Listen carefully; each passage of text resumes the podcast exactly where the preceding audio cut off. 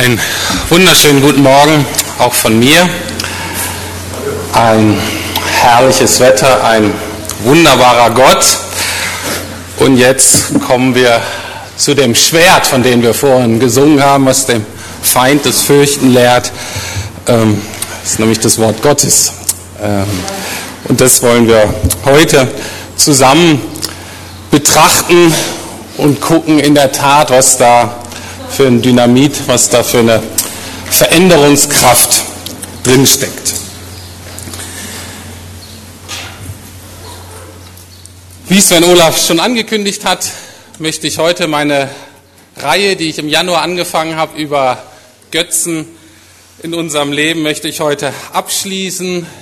Es ging darum, die ganzen Male uns darüber bewusst zu machen, was unsere Herzen gefangen nehmen kann. Mit unseren Herzen meine ich sozusagen uns als ganze Person, also unser Denken, unser Wollen, unser Fühlen, sodass wir eben nicht mehr ganz von Gott geprägt werden, dass wir abgelenkt werden von dem, was eigentlich eben das Wichtige ist. Ich habe gemerkt, ich könnte die Reihe endlos fortsetzen, könnte immer noch einzelne Aspekte rausgreifen, aber mir war es jetzt einfach wichtig, dass ihr so die Grunddynamik versteht und ich hoffe, dass das heute nochmal insgesamt zusammengefasst und dann nochmal auf den Punkt gebracht werden kann. Worum es mir geht, ganz praktisch möchte ich an einem Beispiel verdeutlichen. Ich weiß nicht, ob ihr das kennt. Bei mir ist es manchmal so, wenn ich ganz tolle Zeiten mit Gott habe, irgendwas erlebt habe, nochmal ganz neu angesprochen wurde von Gott, nochmal ganz neu begeistert bin, es irgendwie nochmal Klick gemacht hat und ich wirklich unheimlich dankbar bin, dass ich mit ihm durchs Leben gehen darf, dass ich mit ihm leben darf. Und dann kommt in mir so der Wunsch, Mensch, das würde ich gern weitererzählen. Habe ich irgendeine Person vor Augen, der Person, der würde ich das einfach gerne sagen, da würde ich das gern mitteilen, weil das einfach so gut ist. Und dann vielleicht eine halbe Stunde später oder eine Stunde später treffe ich aus Versehen diese Person auch noch. Und dann bin ich noch einerseits so ganz erfüllt von dem Guten, von der Gegenwart Gottes, von dem, was ich neu verstanden habe. Aber dann in der Begegnung mit der Person fängt auch noch was anderes an. Dann werde ich ein bisschen unsicher, fange an zu denken, na, wenn ich jetzt davon anfange zu reden, was denken die dann von mir oder was denkt die Person denn von mir?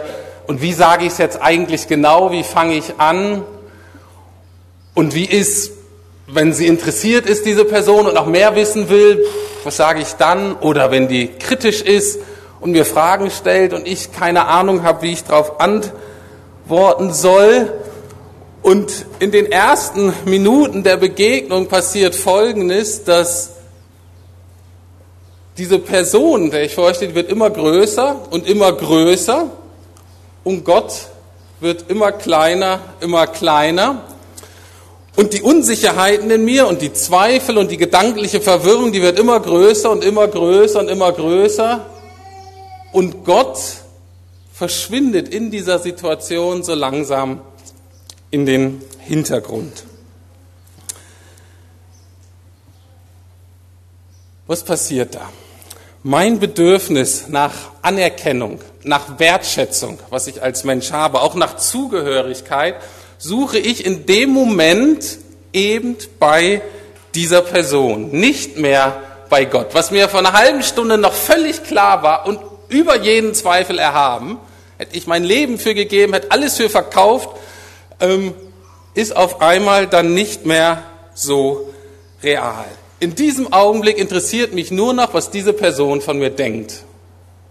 Und was Gott von mir denkt, ich weiß nicht, ob es mir egal dann ist, ich habe zumindest keinen richtigen Zugang mehr dazu. Wenn mir das dann häufiger passiert, dann ist das wie so ein Fehlschlag und dann schäme ich mich vielleicht oder hab's vermasselt. Das ist das, was man Menschenfurcht bezeichnet. Das ist das, wenn ich mich fühle in den Händen von Menschen und nicht mehr in den Händen Gottes. Ganz anders nun Paulus. Und das ist der Predigtext, den wir uns heute zusammen anschauen. Nur diese zwei Verse. Stehen auch nur da oben, das wird sich auch nicht ändern. Ich habe die ganze Zeit nur diesen Predigtext vor euch. Paulus schreibt zu Beginn seines Römerbriefes, die sozusagen so eine Art theologische Grundlage seines ganzen Lebens und Dienstes darstellt, sagt er Folgendes. Zu dieser Botschaft bekenne ich mich offen und ohne mich zu schämen. Denn das Evangelium ist die Kraft Gottes, die jedem, der glaubt, Rettung bringt. Das gilt zunächst für die Juden, es gilt aber auch für jeden anderen Menschen. Denn im Evangelium zeigt Gott uns seine Gerechtigkeit, eine Gerechtigkeit, zu der man durch den Glauben Zugang hat. Sie kommt dem zugute, der ihm vertraut. Darum heißt es in der Schrift, also im Alten Testament, das wird hier äh, zitiert, der Gerechte wird aus Glauben leben oder im Glauben leben oder glaubend leben oder durch den Glauben leben. Das ist nach der neuen Genfer Übersetzung bis auf den letzten Vers hier aus dem Alten Testament. Der Gerechte aber wird aus und im Glauben leben. Fangen wir an mit Ich schäme mich nicht. Schön, wenn man das sagen kann. Scham ist eines der unangenehmsten Gefühle oder Erfahrungen, die wir als Menschen machen können. Jemand hat sie mal die Hämorrhoiden der Seele genannt. Ich habe schon ab und zu mal über Scham geredet und werde es auch immer wieder tun müssen, weil Scham wirklich was ganz, ganz Wichtiges ist und etwas, was sehr negative Auswirkungen auf unser Leben haben kann, aber auch, weil unsere Kultur insgesamt sich entwickelt von einer Schuldkultur immer mehr zu einer Schamkultur. Das vielleicht ein andermal ausführlicher. Was ist denn Scham? Scham entsteht dann, wenn andere etwas von uns sehen, was wir nicht so gerne zeigen wollen, was wir lieber verbergen würden. Wir werden dann rot oder man sagt, das ist mir peinlich ich merke das auch zum Beispiel bei meinen Kindern, wenn etwas peinlich ist und ein Junge, das ist wirklich was, das ist wirklich was Schlimmes, das ist ein sehr vertrautes Konzept, etwas peinlich ist. Man hat dann so das Gefühl, man würde gerne im Boden versinken, man würde sich gerne verstecken. Wovor will ich mich denn verstecken bei Scham? Scham entsteht dann, wenn irgendjemand oder irgendetwas mich betrachtet, mich anschaut und zu dem Urteil kommt, was ich da sehe, ist nicht gut genug. Das reicht irgendwie nicht.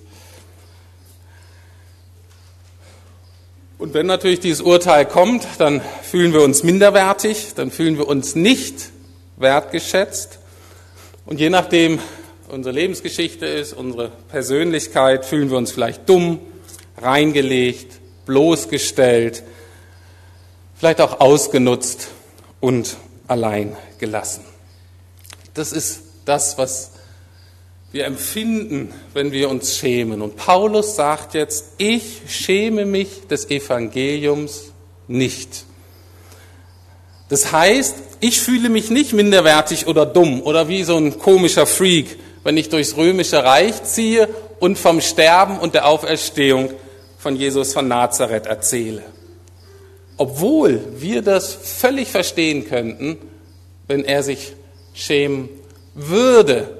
Weil die Reaktion auf diese Botschaft war damals nicht viel anders, vielleicht sogar noch schwieriger als heute bei uns, wo die meisten eher gleichgültig sind. Und Peter hat es vor zwei Wochen ziemlich deutlich ausgeführt. Gab so zwei Grundreaktionen.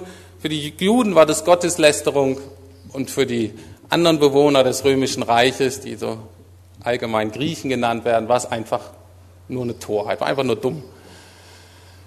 Zu den Juden, wenn man da mit Jesus von Nazareth kam, gekreuzigt, auferstanden, und wenn das auch noch Yahweh gewesen sein soll, Gott der Juden aus dem Alten Testament, dann war das Gotteslästerung. Ich habe schon mal gesagt, wir in Berlin haben ja nun keine sehr stark ausgeprägten religiösen Gefühle.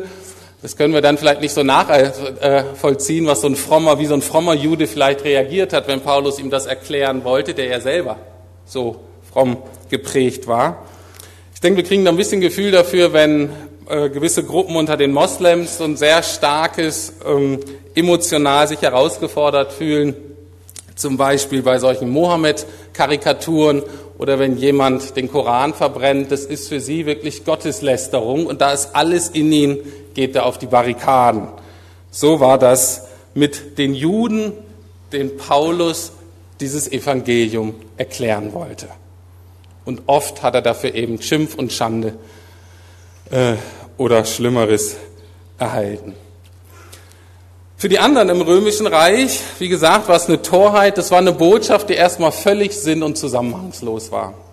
Für mich wird das am besten da, äh, in einer Szene in dem Film von Quo Vadis, also in dem Film Quo Vadis, illustriert. Da sind zwei römische Soldaten, die sich unterhalten, weil sie da mit diesen Christen zu tun haben, die irgendwie so eine neue Sekte da war in Rom und man nicht genau wusste, was die eigentlich da sollten und äh, warum die verfolgt wurden oder und so weiter. Und da fragt einer den anderen Soldaten, das sind römische Soldaten, die sich unterhalten, und fragt der eine, ja, was ist das eigentlich für eine Sekte? Was ist das eigentlich für eine Truppe? Was glauben die denn? Und da antwortet der andere, du, ich glaube, die glauben an einen jüdischen Zimmermann, der in Palästina gekreuzigt wurde und den sie jetzt als ihren Gott anbeten. Und der Gesichtsausdruck des anderen Soldaten erzählt alles völlige Fassungslosigkeit. Es wäre genau das Gleiche, als wenn jemand heute in Berlin zu euch kommen würde und sagen würde, Mensch, da ist ein Bäcker gewesen, der hatte auf der Abus einen Autounfall, aber der ist für dich gestorben und den sollst du anbeten, ist der Herr deines Lebens. Und du würdest einfach nur sagen, das macht überhaupt keinen Sinn.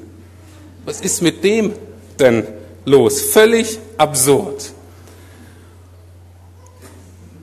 Und da ist es doch nicht verwunderlich, dass wir uns vielleicht manchmal schämen mit dem, was wir da eigentlich erzählen sollen, weil es keinen Sinn macht. Erstmal. Warum schämt sich Paulus nicht? Weil er zutiefst selbst erfahren, verstanden hat, auch immer wieder auch erlebt hat, dass eben dieses Evangelium die Kraft Gottes ist zur Errettung aller Menschen. Evangelium heißt ja frohe Botschaft oder gute Nachricht, ist jemand, der echt was Tolles zu berichten hat. Das verstehen wir aber nur dann, wenn wir wissen, wovon wir denn gerettet wurden. Nur dann, wenn man da so ein Gefühl für wenn man es so langsam versteht, erst dann macht diese Botschaft wirklich Sinn und wird sie wirklich gut. Deswegen die Frage, wovon müssen wir denn gerettet werden? Du und ich und alle Menschen. Ich will das heute mal darauf zuspitzen, wir müssen uns von Gottes Richterspruch letztlich gerettet werden. Er ist nämlich letztlich der mich betrachtet und mein Leben beurteilt. Gehen wir mal in dieses Bild, das wird uns jetzt noch begleiten, der Rest der Predigt, des, äh, von Vorgängen bei Gericht. Das ist übrigens eine Metapher, die in der Bibel immer wieder auch genommen wird, um das Evangelium zu erklären. Also zusammengefasst gibt es da drei Parteien. Dann gibt es einen Richter, das ist Gott. Es gibt den Ankläger, das ist letztlich das Gesetz Gottes. Das kann zwar vom Teufel oder was weiß ich genommen werden, der dann anklagt, aber im Grunde ist die Grundlage das Gesetz Gottes, also Gottes Gebote und Verbote, die dann eben gehalten wurden oder nicht. Und die dritte Partei, das ist der oder die Angeklagte, das sind du und ich. Ganz kurz ein Exkurs für die, die sagen, was ich? Äh, was habe ich denn da zu suchen? Ich habe damit auch nichts zu tun. Äh, ich will da auch nicht hin. Ähm, du magst vielleicht sagen, okay, ich bin nicht perfekt, ich habe Macken, habe vielleicht auch schon mal den einen oder anderen verletzt hier auf der Welt, aber Angeklagter hier vor Gott, ist das nicht so ein bisschen übertrieben? Ist das nicht so ein bisschen drastisch? Ich denke, in der globalen Welt, in der wir leben, in dieser vernetzten Welt, in der wir leben, kriegen wir immer besser ein Gefühl dafür, dass wir als Menschen schuldig werden und was das eigentlich bedeutet. Bis kurzem konnte man noch so die Vorstellung aufrechterhalten, dass ich eigentlich so in so einem eigenen Kosmos lebe und wenn ich mein Leben für mich geregelt kriege, ist eigentlich alles in Ordnung. Glücklicherweise in der heutigen Zeit, in der wir leben, merken wir, dem ist nicht so. Das können wir im Großen sehen, das können wir im Kleinen sehen. In Japan sehen wir, wir haben unser Leben eben nicht unter Kontrolle. Obwohl das eine erstaunliche Nation ist, obwohl trotz aller möglichen Sicherheitsvorkehrungen, trotz allem technischen Know-how, wir haben unser Leben nicht unter Kontrolle und was da passiert, betrifft nicht nur die Verantwortungsträger da, sondern es betrifft die Menschen drumherum, das betrifft Gottes Schöpfung und keine Ahnung, wen das noch alles betreffen wird, die Auswirkungen. Oder ein anderes Beispiel, was mir vor dem letzten Jahr irgendwie mal sehr nahe gegangen ist, war diese ganze Diskussion um Biodiesel. Da haben gute Leute von uns, kluge Leute von uns, Leute, die das Problem gesehen haben, dass wir irgendwas tun müssen mit der Energiegewinnung, kamen eben auf die Idee, dass man ähm, ja auch ähm, Treibstoff äh, und Energie aus Essen gewinnen kann, eben aus ähm, Gemüse und Getreide und was weiß ich nicht alles. Und dann hauen wir Nahrungsmittel in unseren Tank. Und ich weiß jetzt nicht, ich habe das nicht weiter verfolgt, wie sich das jetzt entwickelt hat, aber natürlich waren das ziemlich große Mengen. Das heißt, äh, die Nahrungsmittel wurden weltweit teurer und gerade die Nationen, die sowieso zu wenig hatten, die praktisch die ähm, Rohstoffe auf dem Weltmarkt kaufen müssen, dadurch waren die Rohstoffe teurer und den trifft es am Ende die Leute, die sowieso nichts hatten. Und ich habe das Gefühl, ich fahre hier zur Gemeinde und jage das Abendessen einer afrikanischen Familie durch meinen Tank. Und da ist mir so deutlich geworden, dass wir als Menschen schuldhaft verstrickt sind miteinander in dieser Welt. Das sind Leute, es waren gute Leute von uns mit einem guten Anliegen. Und dennoch ist es oft so, wir versuchen ein Problem zu lösen und schaffen dadurch mehrere neue. Und deswegen sitzen auch irgendwie du und ich auf der Anklageband, weil wir im Großen und im Kleinen dazu beitragen, dass Gottes Welt und seine Menschen ein Stück weit mehr zerstört wurden, dass sein Shalom zerstört wurden. Und jetzt die Frage ist, wie kommen wir, wie können wir das um, umkehren, wie können wir positive Aspekte einbringen? Also, wir sind schuldhaft verstrickt mit der ganzen Menschheit, mit der Schöpfung, selbst bei unseren besten Motivationen und Schutzvorkehrungen. Das sind dann an unseren guten Tagen, ganz zu schweigen von den Tagen, wo wir wirklich schlecht drauf sind und Leuten vielleicht sogar Schaden zufügen, einfach weil wir es wollen, weil ich mich heute eben nicht zurückhalten möchte. Das ist das eine Problem, was wir haben, wovon die Menschen gerettet werden müssen. Das ist das, was die Bibel auch Schuld nennt oder auch Sünde. Aber es gibt eben diesen anderen Punkt, der auch ganz zentral ist. Das ist nämlich unsere Scham. Denn auch unsere Scham trennt uns von Gott. Und das möchte ich jetzt an einem Beispiel deutlich machen, was wir am Dienstagabend im Seelsorgekurs durchgesprochen hatten. Und da habe ich gedacht, das ist vielleicht so wichtig, das sollte ich, sollten wir vielleicht mal zusammen uns vor Augen führen. Und zwar mit der Situation, wenn wir uns selbst nicht vergeben können. Ich weiß nicht, ob ihr das kennt. Ihr habt was getan, etwas ist passiert und du fragst dich, wie konnte mir das passieren? Das kann ich mir nicht verzeihen. Ich gebe euch jetzt mal 20 Sekunden und denkt mal über sowas nach, wo das vielleicht Themen oder Bereiche in eurem Leben, wo ihr das habt. Und dann, wenn ihr das im Kopf habt, dann behaltet das im Hintergrund für das, was ich jetzt sage.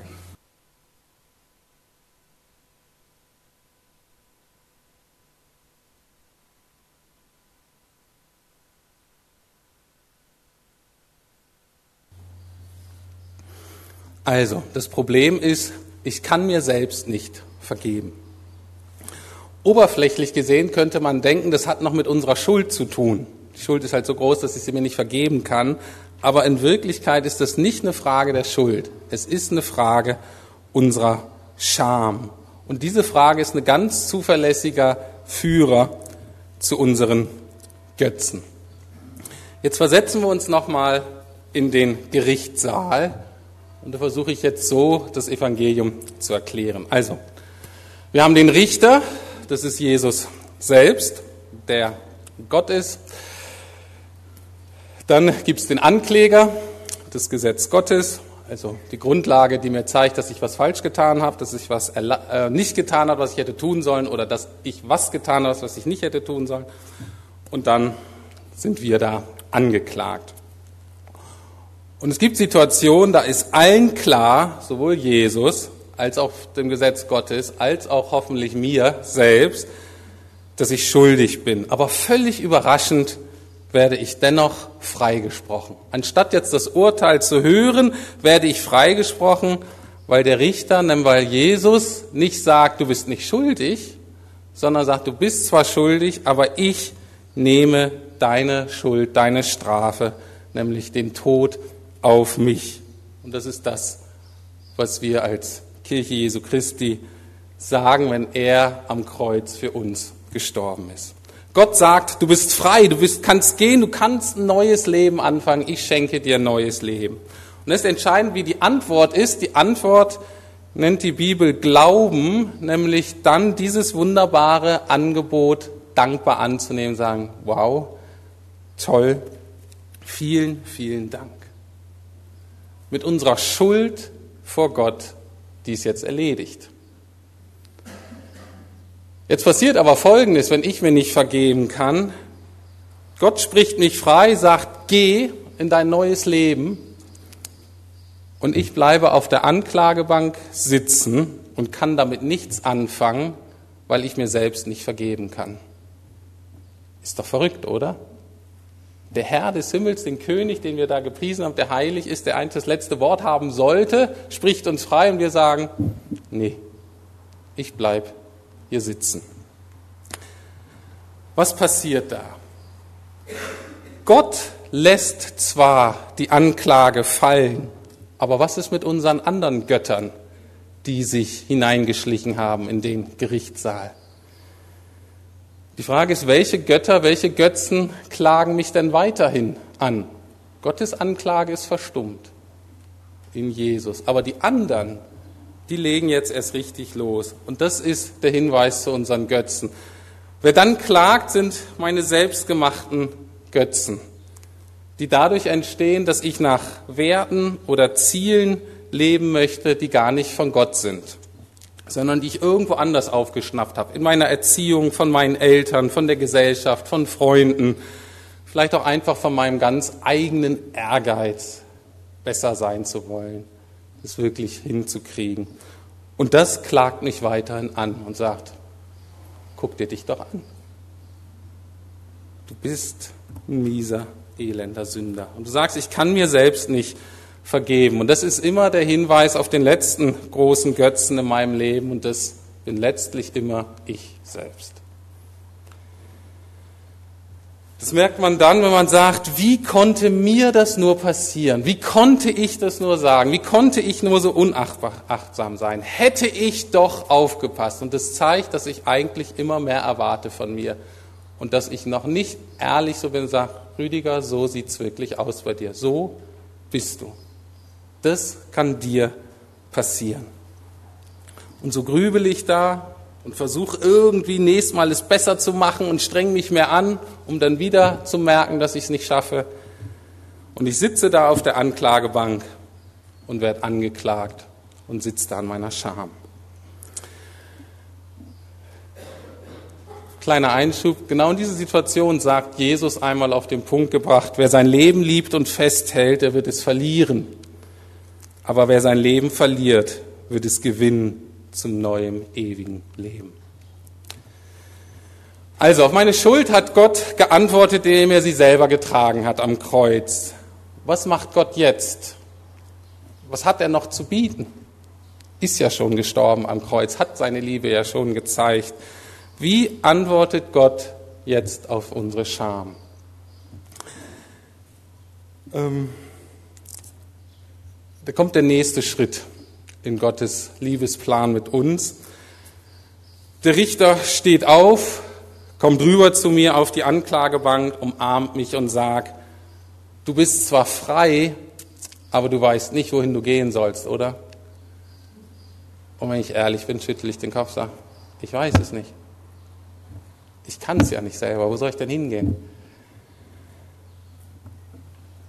Und dann kommt das Angebot des Richters und sagt, komm mit mir nach Hause. Ich adoptiere dich als mein Sohn, als meine Tochter in meine Familie. Und er sagt, wenn du immer besser lernst und wenn du mich immer besser kennenlernst und wenn du immer mehr verstehst, wie sehr ich dich liebe und wenn du in dem Prozess immer mehr lernst, mich selbst zu lieben und mir zu vertrauen, dann werden die Anklagen der anderen Götzen immer schwächer. Dann werden die Stimmen, diese anderen Stimmen in deinem Leben immer leiser. Und du wirst immer mehr lernen, nicht nur im Gottesdienst, nicht nur in der stillen Zeit, sondern auch in der Konfrontation mit Menschen, auch bei der Herausforderung im Beruf, auch unter Druck und Stress wirst du immer mehr lernen, meine eine Stimme zu hören, die dir permanent zuruft, ich liebe dich, ich stehe zu dir, trotz allem. Die Stimme wird sagen, selbst wenn du untreu bist, bleibe ich dir treu. Wie antworten wir nun hierauf? Wieder das Gleiche. Der Gerechte wird aus Glauben, im Glauben leben. Und das bedeutet in diesem Fall, sich umarmen zu lassen. Das ist vielleicht für manche Männer wie mich gar nicht so ganz einfach. Und Glaube bedeutet, sich adoptieren zu lassen, und zwar als vollwertiges Kind der Familie. Nicht als Putzfrau, nicht als Hausmeister, nicht als den, der aufräumt, sondern als Kind. Und mir ist nochmal deutlich, was ist ein Kind? Es ist ein Beziehungsgegenüber. Gott adoptiert uns als Beziehungsgegenüber in seine Familie. Und deshalb und genau deshalb schämte sich Paulus nicht. Und deshalb schämen wir uns des Evangeliums nichts. Warum? Weil es die Kraft ist zur Rettung für alle Menschen. Weil es die einzige Kraft ist, die alle Anklagen zum Schweigen bringt. Sowohl die Gottes als auch sowohl die von allen möchte gern Göttern in unserem Leben. Es ist die einzige Kraft in dieser Welt, die uns sowohl von unserer Schuld, das heißt von der Missachtung von Gottes Geboten und Verboten, als auch gleichzeitig von unserer Scham, von den Anklagen von mir selbst und anderen Menschen und anderen Werten zu befreien vermag. Mit dem Ziel, das schafft nur das Evangelium, mit dem Ziel, dass wir in der herrlichen Freiheit der Kinder Gottes leben dürfen. Dass wir lernen dürfen, glaubend zu leben, vertrauend zu leben. Amen.